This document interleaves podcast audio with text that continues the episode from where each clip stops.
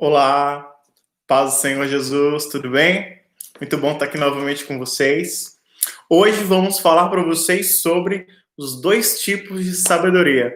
Qual delas devemos escolher? Qual delas você deve escolher? Qual delas a gente tem que escolher para vivermos de verdade? Para a gente começar, a leitura de 1 Coríntios 1, 27 a 29, que fala assim: Mas Deus escolheu as coisas loucas deste mundo para confundir as sábias. E Deus escolheu as coisas fracas deste mundo para confundir as fortes. E Deus escolheu as coisas vis deste mundo e as desprezíveis e as que não são para aniquilar as que são, para que nenhuma carne se glorie perante ele. Olha que palavra incrível é essa. Então, é, quantos tipos de sabedoria existem? De modo geral, existem dois tipos de sabedoria. Antes de começarmos, eu quero pedir para você se inscrever aqui no canal, caso você ainda não se inscreveu, ative o sininho é, para você ser notificado dos nossos próximos vídeos. Curta o vídeo e compartilhe é, em seus grupos, tá? Para abençoar mais pessoas. Então, de modo geral, existem dois tipos de sabedoria: a que vem de Deus e a sabedoria deste mundo. A sabedoria, a sabedoria deste mundo é vã. 1 Coríntios 3, 18 a 20 fala assim pra gente: Ninguém se engane a si mesmo. Se alguém dentre vós se tem por sábio neste mundo, faça-se louco para ser sábio. Porque a sabedoria deste mundo é loucura diante de Deus. Pois está escrito: Ele apanha os sábios na sua própria astúcia. E outra vez, o Senhor conhece os pensamentos dos sábios, que são vãos. Mas a sabedoria de Deus é pura. Tiago 3,17 fala isso. Mas a sabedoria que vem do alto é, antes de tudo, pura, depois pacífica, amável, compreensível, cheia de misericórdia e de bons frutos, imparcial e sincera. Então, olha como é a sabedoria de Deus. Ela é pura, pacífica, amável, compreensiva, cheia de misericórdia, de bons frutos, imparcial e sincera. Amém? Olha que benção. Como obter essa sabedoria? Pergunto para vocês. Tiago fala isso para a gente, Tiago 1,5, pedindo a Deus com fé. Se algum de vocês tem falta de sabedoria, peça a Deus, que a todos dá livremente, de boa vontade, e lhe será concedida. Agora eu faço uma pergunta para vocês que diz o seguinte: é, por que Deus escolheria pessoas imperfeitas como nós, então? Eu respondo para vocês, porque Deus é louco. Só um Deus louco pode escolher pessoas tão imperfeitas como nós para fazer coisas tão grandiosas que somente pessoas como ele poderiam fazer. E é isso que 1 Coríntios 1, 25 fala para gente. Paulo diz assim: porque a loucura de Deus é mais sábia que a sabedoria humana. E a fraqueza de Deus é mais forte que a força do homem. E aí eu trago cinco coisas para vocês, é, elenco cinco coisas. Por que, que Deus escolhe pessoas imperfeitas como nós? A minha graça te basta, porque o meu poder se aperfeiçoa na fraqueza. De boa vontade, pois, me gloriarei nas minhas fraquezas, para que em mim habite o poder de Cristo. Por isso, sinto prazer nas fraquezas, nas injúrias, nas necessidades, nas perseguições, nas angústias, por amor de Cristo. Porque quando estou fraco, então sou forte. Amém. Segundo, Deus sabe que iremos cair, mas também sabe que iremos ficar de pé depois.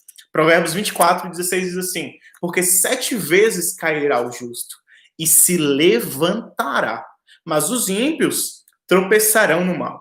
Três, Deus coloca, olha que Deus louco, ele coloca tesouros em potes de barro, ele coloca o Espírito de Deus, o Espírito Santo, o Espírito dele, aquilo que é mais precioso no universo, dentro de nós, que somos feitos de barro, somos feitos de terra. Olha a loucura de Deus, e é mais sábia do que a nossa toda a nossa sabedoria humana. Segundo Coríntios 4, 7 fala exatamente isso. Temos, porém, este tesouro em vasos de barro, para que a excelência do poder seja de Deus e não de nós. Número 4, Deus quer que aprendemos a ser totalmente dependentes dele.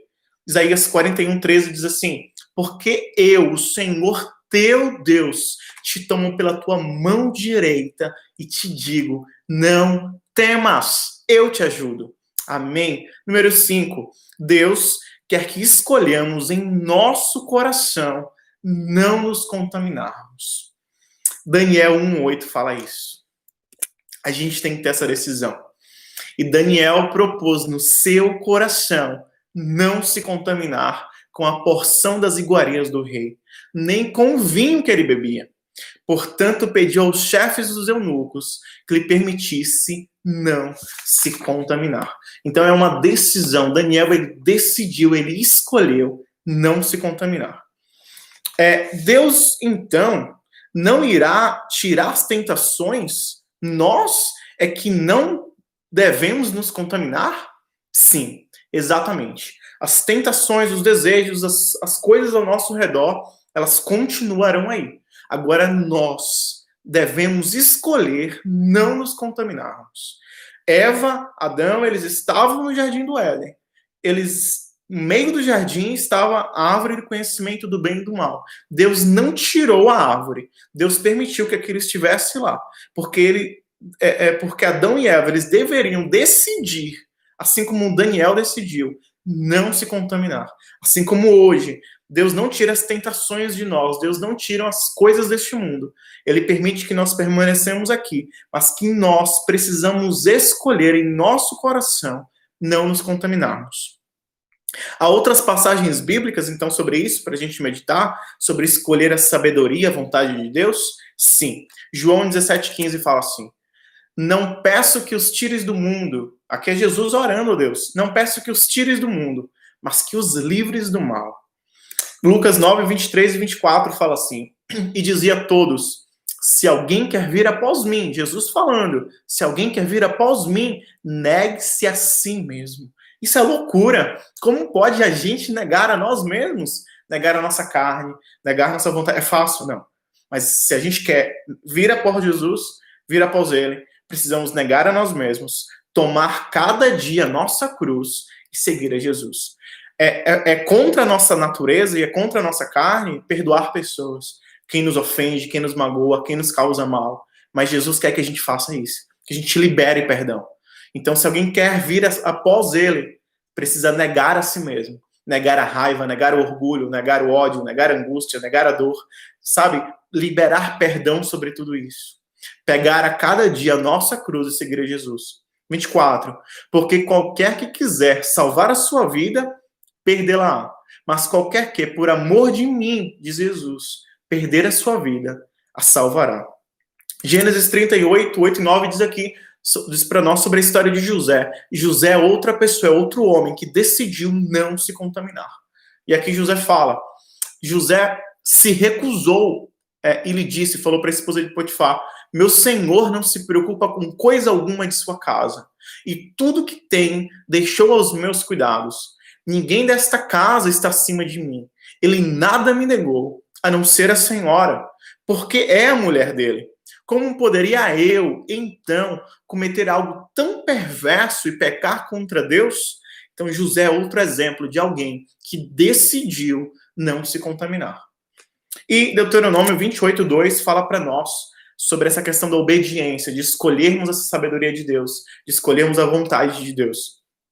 Se vocês obedecerem fielmente ao Senhor, ao seu Deus, e seguirem cuidadosamente todos os seus mandamentos que hoje lhes dou, o Senhor, o seu Deus, os colocará muito acima de todas as nações da terra.